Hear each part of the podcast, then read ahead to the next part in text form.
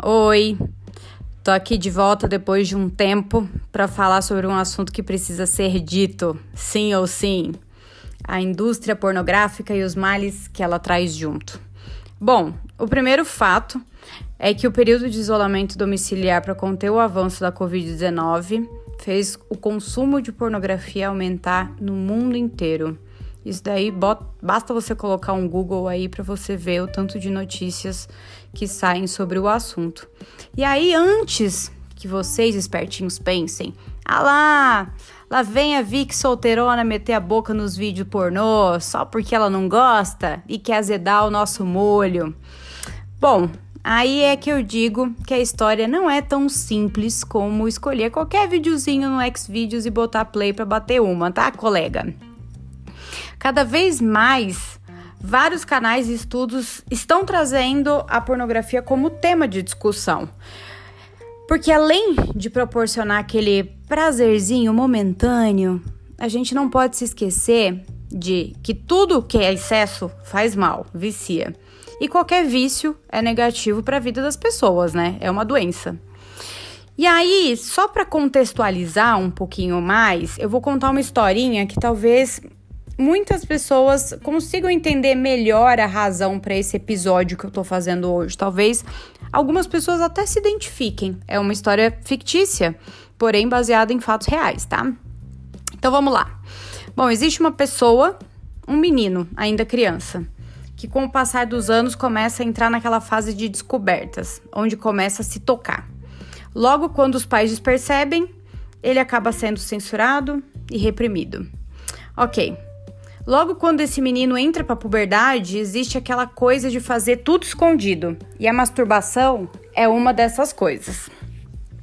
Antigamente, né, essa masturbação acontecia através de filmes VHS ou DVD e revistas tipo Playboy, mas atualmente acontece através de sites como Xvideos, PornTube, etc. Bom, esse menino envelhece, ele vira um adolescente ou um pré-adolescente, ainda não tem experiência nenhuma quando o assunto são relações e acaba acessando a pornografia, que acaba sendo a professora naquele universo sexual. E que sabemos muito bem que essa professora tá longe de ser a melhor professorinha, né? Aí esse adolescente cresce, vira adulto, começa a se relacionar com mulheres e desconhece totalmente o prazer da vida real. Só, só pensa no famoso bate-estaca. Afinal, são viciados em filmes pornôs, né? É aquela realidade para eles. O foco é a penetração. E aí acontece uma coisa muito triste, porque eles se desconectam total da troca. Eles só pensam em performar, como naqueles vídeos que ele viu, né? E aí eles acham que estão arrasando, só que não muitos acabam sendo rejeitados caso cruzem com mulheres bem resolvidas e que entendam, né, que o sexo não é daquele jeito. E depois daquela péssima performance que eles tiveram, né, diga-se de passagem. Mas é, do mesmo jeito que existem, existe esse grupo de mulheres bem resolvidas e que já entendem um pouquinho mais de como as coisas funcionam ou como deveriam funcionar, pelo menos, tem um grupo de mulheres que durante esse sexo batistaca só de penetração, elas não sentem nenhum prazer. E muitas vezes elas acabam tendo problemas seríssimos e se frustrando, pois acreditam que o prazer só vem através da penetração. Elas não se conhecem, nunca tiveram preliminares e morrem sem sentir um orgasmo sequer. Triste, né? Bom, essa história, com esse triste fim, tem como culpada a pornografia. Afinal, esse menininho lá atrás, ele começou a sua vida sexual, né, entre aspas, assistindo filmes pornôs. E quando ele foi para a prática, ele apenas replicou o que ele viu. Bom, algo parecido acontece com as pessoas que são gays, lésbicas, bi, etc. Conheço algumas pessoas que me contaram que perceberam sentir atração por pessoas do mesmo sexo pela primeira vez vendo filme pornô. O que é, até então não é algo negativo, tá? A pauta aqui nem é essa. O problema é quando a pessoa que já tem os seus próprios dilemas para enfrentar encontra na pornografia uma maneira de se esconder ainda mais no seu mundo e saciar seus desejos de maneira velada, assistindo freneticamente filmes que não imprimem a realidade, pelo contrário. Eles acham que aquilo ali que ele está assistindo é a vida real, não que é um filme, porque ele se desconecta total desse fato. E aí é quando tudo começa a ir ladeira abaixo na vida desse cidadão ou dessa cidadã.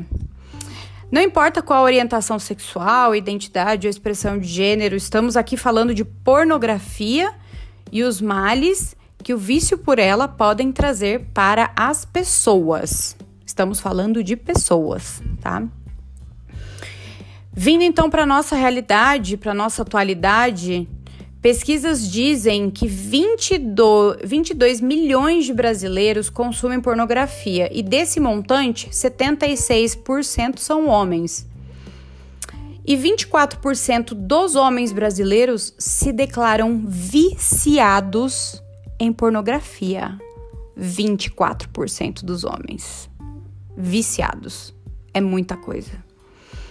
E agora com a quarentena, com certeza esse número deve ter aumentado, né? Afinal, no isolamento social, as pessoas procuram maneiras de se entreter e se masturbar com um videozinho pornô, com certeza é uma dessas maneiras.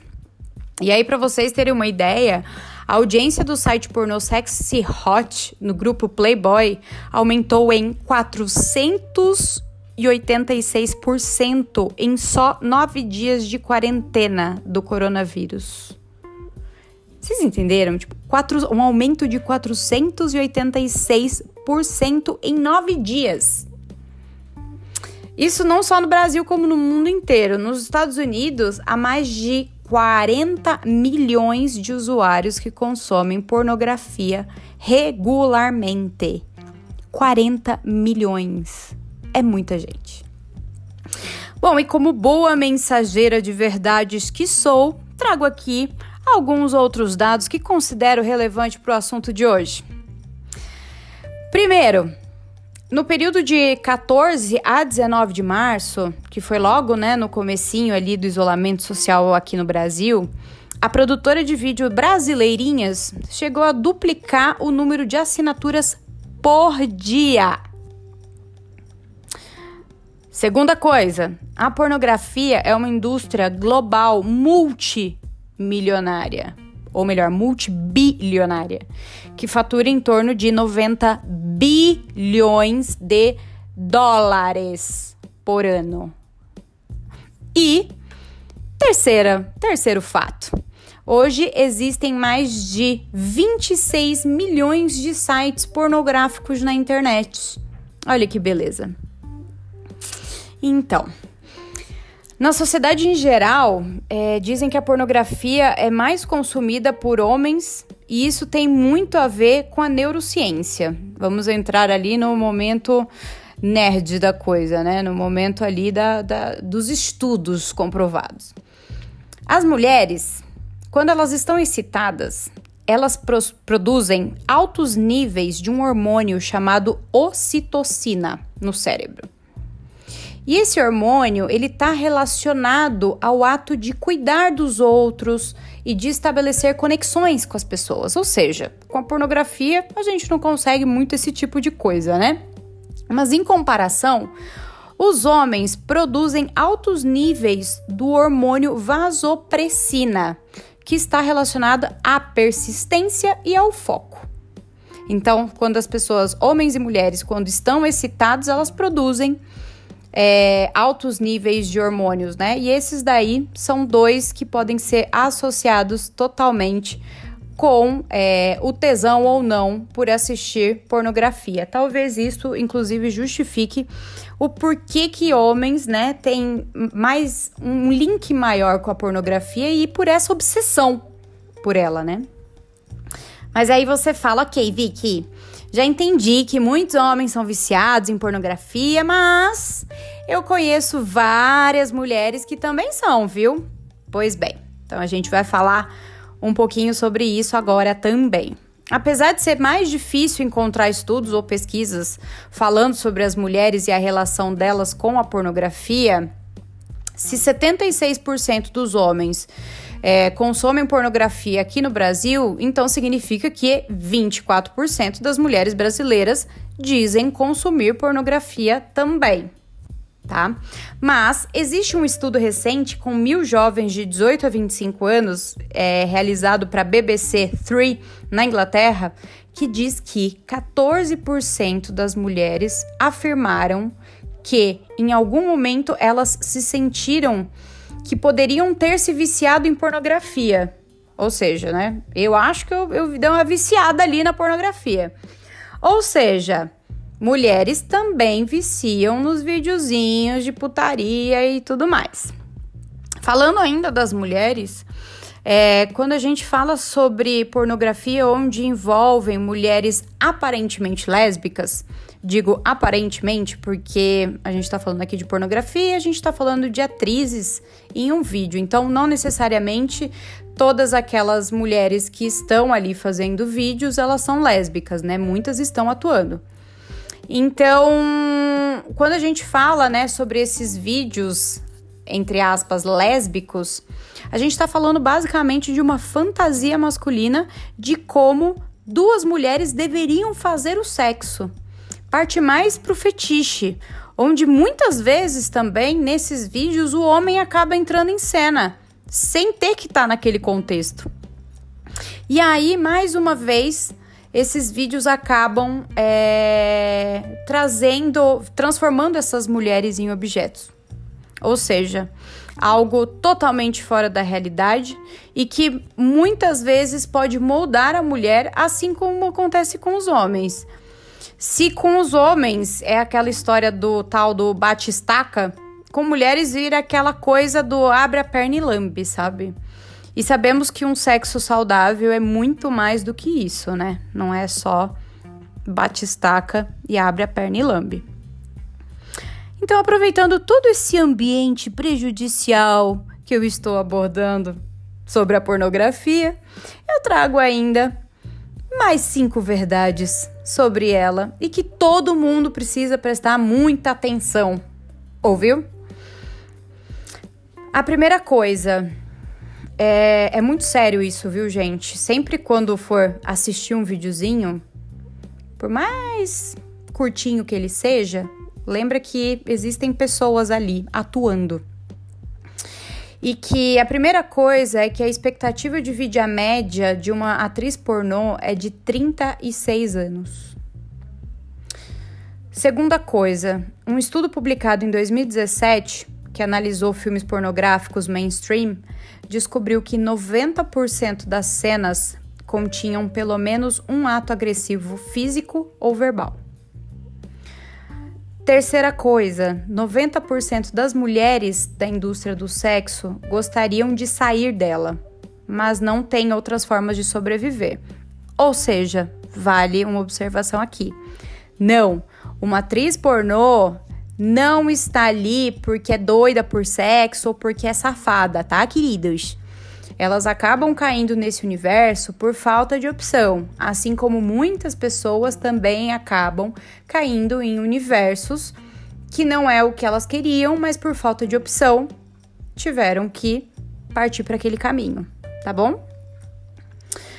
Quarto Ponto. Nos últimos 18 anos, houveram mais de 50 suicídios e 40 mortes por abuso de drogas entre os integrantes da indústria pornográfica. E a quinta notícia, quinto ponto, é que, além de todas essas problemáticas da indústria pornográfica, consumir pornografia incontrolavelmente traz consequências sérias, viu? Para as relações na vida real.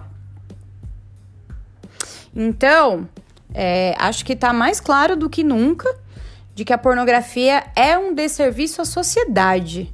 Além de fazer mal aos envolvidos, como os atores e as atrizes, a gente também tem os riscos do afastamento social e o vício, o vício do consumidor daquele conteúdo, transformando a vida dessa pessoa numa prisão e no inferno. É um vício. A pessoa, ela entra naquele mundo E ela vive aquele mundo e é muito difícil, assim como todos os outros vícios, é muito complicado sair.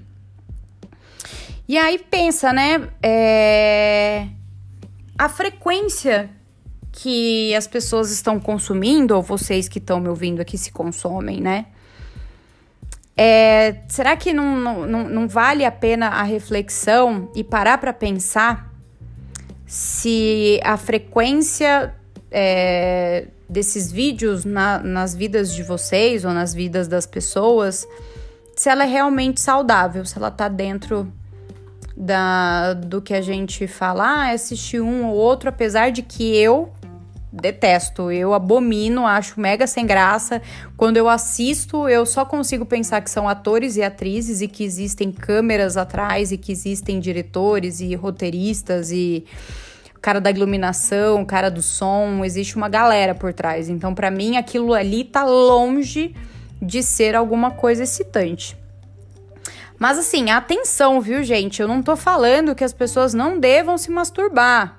Pelo contrário, tem que se masturbar mesmo, sim. Homens, mulheres, todo mundo. Eu tô falando é, que esse ato de se masturbar, ele precisa estar associado a um momento positivo e não a algo tão negativo como pornografia. Você pode se masturbar de diversas vezes, de diversas maneiras e diversas vezes também. Mas não necessariamente você precisa botar um play num vídeo onde tem tantas pessoas envolvidas e que você sabe que existe uma carga negativa por trás daquela cena, né?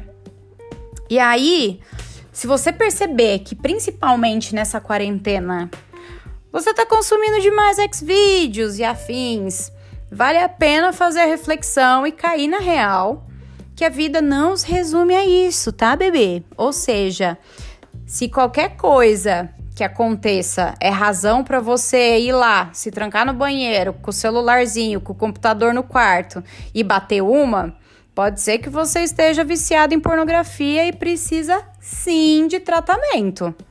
E sim, existe tratamento, tá? Vocês podem procurar, se for vocês ou pessoas que vocês conhecem, enfim, ou até mesmo não conhecem, mas queiram apenas divulgar isso, porque é uma coisa super normal, é uma coisa que tá super enraizada na nossa sociedade e que precisa ser falada, tá?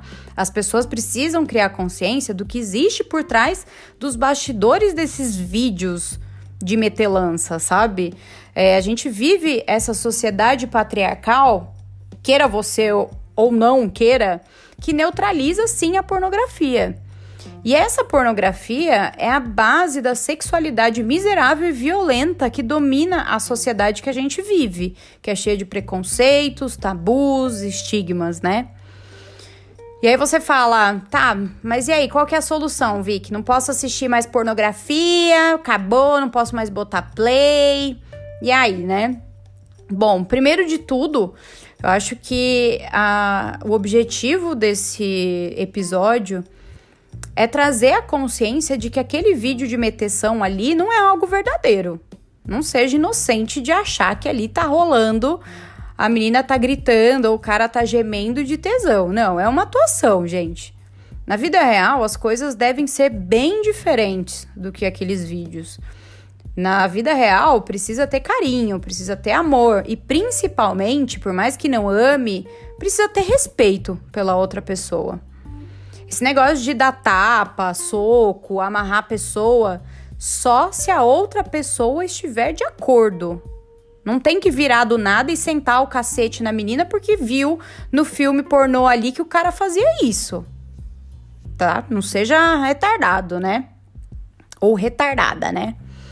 Segundo, é, o sexo e a pornografia ainda são tratados como tabus dentro das famílias, nas escolas e principalmente com as crianças quando elas estão vivendo essa fase de descoberta, né? Ou seja, censurar e reprimir elas só piora as coisas. A gente vai lá naquela historinha que eu contei, né? Do menininho que foi censurado, que foi reprimido e que foi pra pornografia e que quando cresceu virou um escroto que só queria performar e a mulher ficou infeliz e ele também era infeliz, porque além de tudo foi rejeitado várias vezes.